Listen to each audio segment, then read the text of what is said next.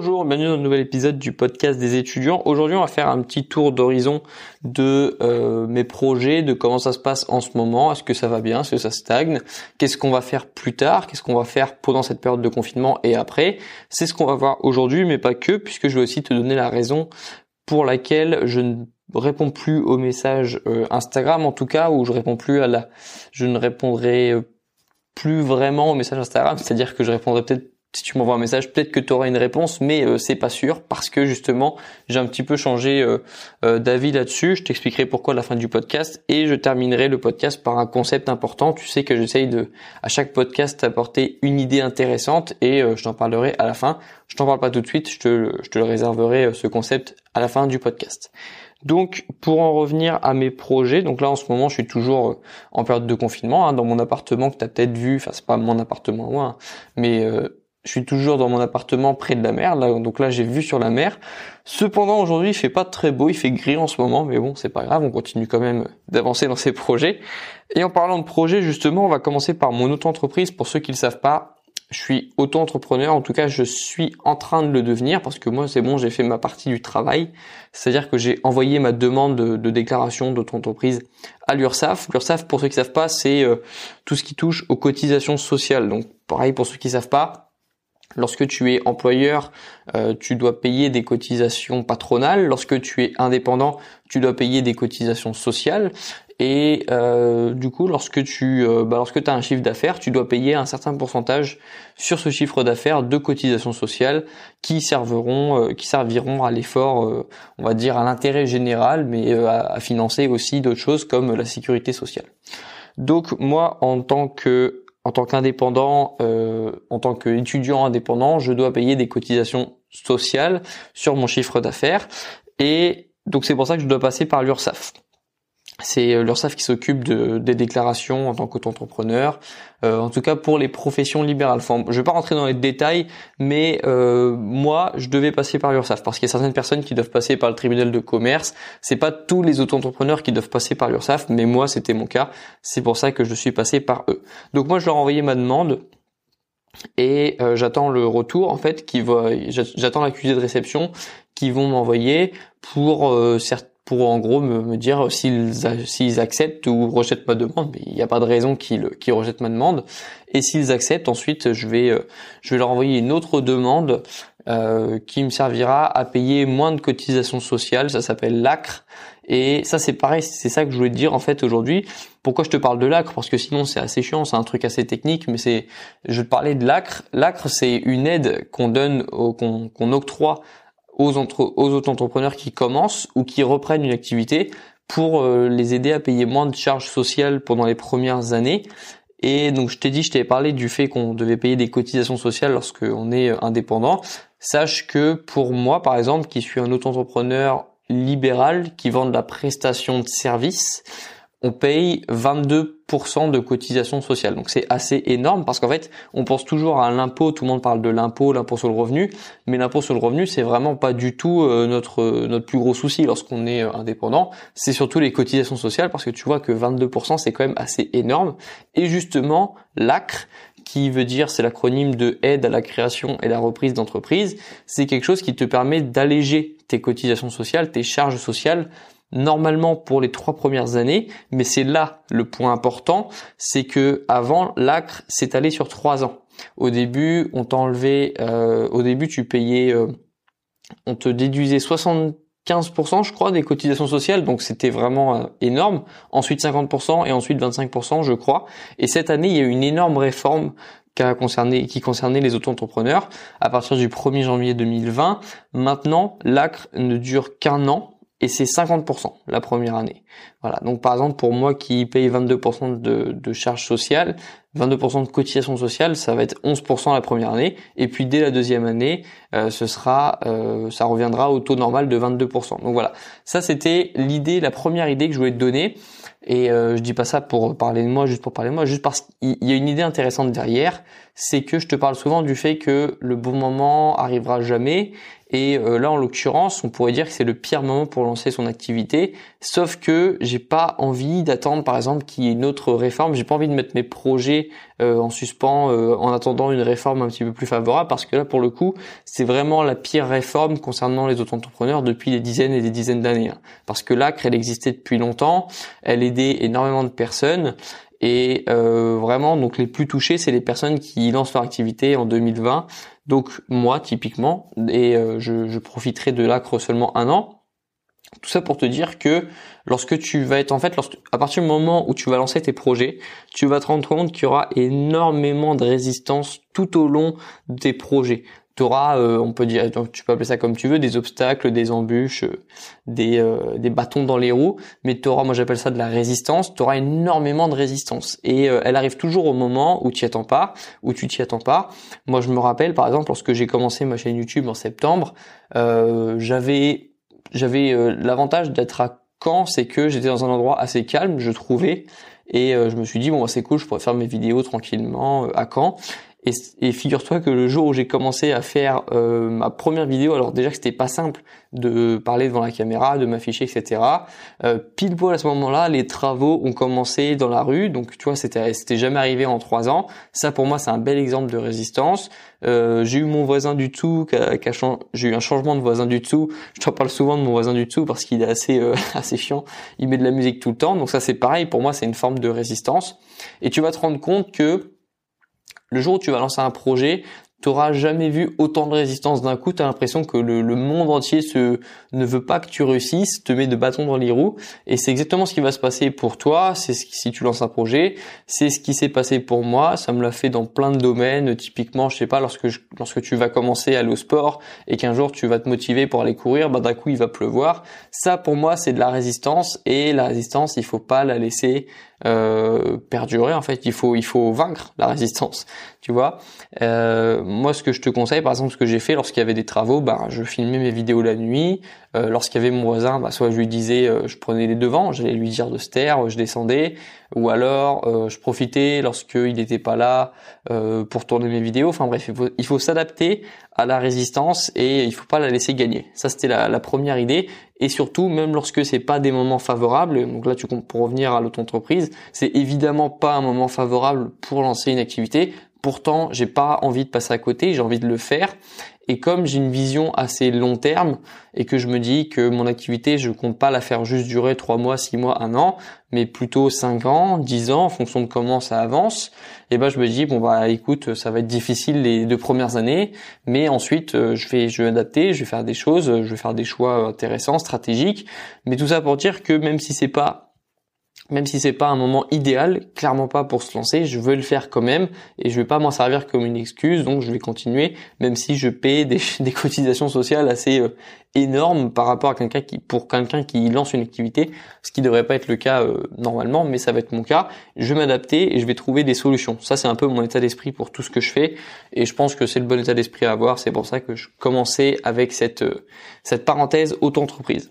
Ça, c'est pour l'auto-entreprise. Euh, ensuite, on va parler de YouTube. YouTube, autre forme de résistance en ce moment. En ce moment, la chaîne YouTube marche très bien. Hein. ça, ça grandit à une vitesse grand V. Euh, avant le, pour te dire, avant la vidéo avec Jurixio euh, que j'ai tournée en février, que, qui a été publiée mi-février, le 20 février, je crois, quelque chose comme ça. J'étais à à 1300, 1400 abonnés sur YouTube et euh, aujourd'hui, je suis là, là on est quelle date? On est le 21, 21 mars et on est euh, 6000, 6200 et je pense qu'on approchera des 10 000 à la fin du mois de mars parce que ça grandit vraiment en ce moment à une vitesse assez euh, exponentielle avec euh, le nombre de personnes euh, confinées chez eux. Il y a plus de personnes qui découvrent ce que je fais évidemment. Et il y a une autre forme de, il y a un autre problème qui est survenu du coup avec ça, c'est que plus t'as de visibilité, plus t'as de personnes négative, plus t'as de personnes stupides. Alors évidemment, c'est toujours une faible proportion de, de mon audience, c'est peut-être 3-4%, mais euh, c'est toujours ceux qu'on remarque le plus. Hein. Tu remarqueras que les gens qui sont positifs, ils hésitent toujours à mettre des commentaires. Moi, le premier, euh, moi j'aime bien mettre, euh, enfin les personnes que je que j'aime suivre, bah, je les suis, je leur mets des, je les, j'en parle à mes amis, je leur mets des, je leur mets des, des, likes sur leurs vidéos, mais je je commente pas toujours. Hein. C'est pour ça que je reproche pas aux gens de pas commenter lorsqu'ils sont sur mes vidéos parce que je le fais pas moi-même, mais jamais enfin jamais toi et moi on a critiqué quelqu'un par par commentaire. Donc c'est c'est toujours les personnes euh, négatives et c'est toujours les escrocs qui se posent le moins de questions et c'est toujours les personnes honnêtes qui qui, qui s'en posent le plus en réalité. Et c'est pareil dans les commentaires YouTube.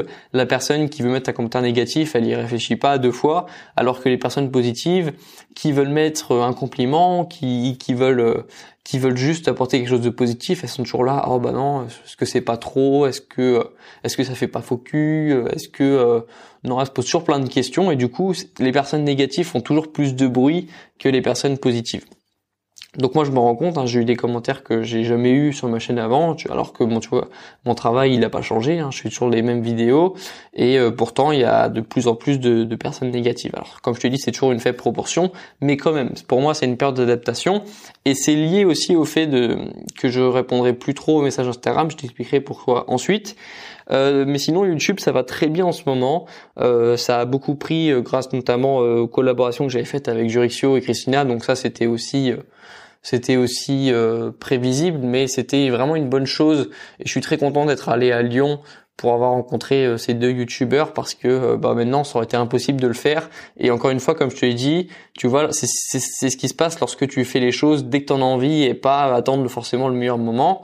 Euh, parce que par exemple bah là avec Jurixio et, et, Christina bah j'aurais pas pu y aller aujourd'hui. J'aurais pas pu y aller dans les prochaines semaines voire les prochains mois. Et à partir du moment où tu fais quelque chose, cette chose-là n'est plus à faire. Et du coup, tu as plutôt intérêt à faire le plus vite possible les choses que tu as envie de faire parce que tu sais pas après comment les circonstances vont évoluer. Tu vois, qui aurait pu prévoir qu'un virus allait frapper le monde entier et empêcher les transports Tu vois, c'est vraiment imprévisible. Et la meilleure façon, euh, tu vois, faut pas se prendre pour des Madame Irma, essayer de, de prédire le futur.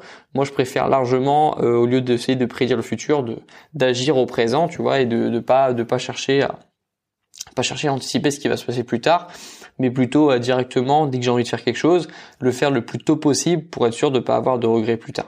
Et concernant la newsletter et le podcast, ça continue toujours et c'est euh, toujours aussi bien parce que j'ai toujours d'aussi bons retours sur mes podcasts et ma newsletter. Euh, ça me prend beaucoup de temps évidemment en ce moment, mais je me dis euh, encore une fois, je pense que c'est le bon moment pour le faire parce que il y a plus de gens chez eux, il y a plus de gens qui vont être, euh, qui vont découvrir ce que je fais, qui vont pouvoir apprendre des choses, qui vont pouvoir peut-être changer leur état d'esprit sur certains points. Donc je me dis euh, que bah, je fais l'effort maintenant, euh, j'y passe quasiment toutes mes journées sur mes projets en ce moment, et je me dis encore une fois que comme j'ai une vision très long terme, bah, que ça paiera plus tard et que les efforts seront récompensés. Donc ça c'est pour les mails et les podcasts.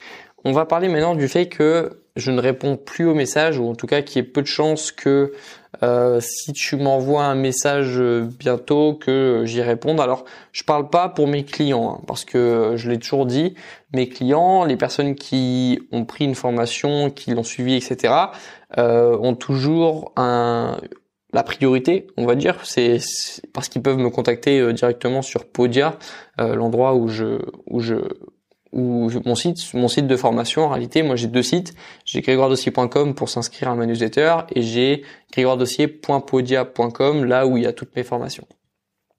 Donc mes clients évidemment peuvent me contacter euh, plus rapidement que les autres. Ils ont, on va dire, une réponse privilégiée. Ils ont un petit privilège de, de rapidité de réponse. Et euh, pour pour les autres, on va dire, même si je les abandonne pas les autres, parce que moi j'ai pas non plus envie de faire euh, du euh, du favoritisme à fond, quoi, trop accentué, parce que ça reste quand même, je veux dire, c'est pas parce que t'as pris c'est pas parce que t'as pas pris une formation que je t'aime pas. Hein. Donc, mais quand même, il y a il y a il y a un problème qui s'est posé avec avec l'arrivée de bah tu sais quoi, ce moment où j'ai foiré et je me suis dit que j'arrivais pas à parler, je vais le laisser dans le podcast pour que tu te rendes compte aussi de la réalité de, de ce que c'est, de parce que je te l'ai dit, tout est tout est toujours plus beau sur les réseaux parce que et sur YouTube aussi parce que tu as du montage après, tu peux couper des moments où tu te foires, tu peux couper des moments où tu bégayes et euh, du coup tu as peut-être l'impression que les gens que tu suis sur les réseaux ils sont plus euh, je sais pas, ils sont meilleurs que toi ou ils ont quelque chose en plus que toi. Sauf que c'est pas le cas. Et euh, volontairement je vais laisser ce moment où je me suis foiré euh, dans ma phrase et que je savais pas quoi dire ensuite pour euh, pour te ça pourra te montrer que on peut aussi se foirer euh, nous de l'autre côté. Nous les personnes qui sont sur les réseaux on peut aussi se foirer. Et on est comme tout le monde en fait donc je vais te parler pourquoi je réponds plus aux messages parce que comme je te dis il y a deux problèmes c'est que déjà il y a plus de gens négatifs qui se permettent de donner leur avis comme ça par message. Je reçois des messages de gens qui comprennent pas un truc, qui soit sont stupides, soit sont idiots soit c'est la, ça c'est la même chose, qui soit stupide, soit euh, même méchant, tu vois, qui, qui et moi j'ai pas envie, tu vois, moi j'ai besoin, moi je fais quelque chose où j'ai besoin de toujours être de bonne humeur. Quand tu crées du contenu, tu peux pas te permettre d'être de mauvaise humeur parce que ça va se ressentir dans tes contenus. Et le problème c'est que moi il me suffit d'un ou deux messages négatifs et ça va me mettre en colère, ça va me donner, euh, ça, ou alors au au pire, ça va me mettre en colère et au mieux, je vais être un petit peu aigri, mais j'ai pas non plus envie d'être aigri. Quand tu dois, quand tu crées du contenu, tu dois être, tu dois être bien en fait. Tu dois pas être euh, aigri ni en colère. Et le problème, c'est qu'il suffit d'un ou deux commentaires comme ça, ça va me, ça va m'affecter quelques heures et je pourrais pas faire du contenu comme j'ai envie de le faire de manière détendue et relaxe. Donc, je peux pas me permettre, disons que tu vois, moi, lorsque je reçois un message, euh, avant de l'ouvrir, je sais pas s'il est négatif ou positif, et du coup, j'ai pas envie de jouer à pile ou face à ouvrir 30, 40, 50 messages et, à tomber euh, et à prendre le risque de tomber sur plusieurs commentaires négatifs, euh, au risque de perdre un petit peu la bonne humeur dans mes contenus. Et ça me dérange forcément parce que euh, je sais que sur les 30 messages que je vais pas ouvrir, bah, il y en a peut-être 20, 22, 25 qui sont positifs et c'est des gens positifs comme la plupart des gens qui me suivent. Le problème, c'est que euh, je peux pas, voilà, je peux pas prendre le risque de déjà de répondre à tout le monde parce que ça me prend trop de temps. Après, si ça me prend trop de temps, eh ben j'ai plus le temps de produire du contenu. Sauf que c'est ce que je fais, produire du contenu. Je suis pas, euh, je peux pas gérer tout en fait. Je peux pas gérer la production de contenu et un petit peu, on va dire, le service après vente en répondant aux messages euh, que j'ai eu suite après suite à un email, suite à une vidéo. Je peux pas justifier tout ce que j'ai dit, euh, je peux pas répondre à, toutes les questions que je reçois, donc c'est pour ça je peux pas gérer tout en même temps et je me concentre sur ce qui apporte le plus de valeur, c'est-à-dire euh, la production de contenu, l'email, le podcast, les, les vidéos YouTube et les quelques stories Instagram que je que je fais. Donc désolé, je peux pas répondre à tous les messages.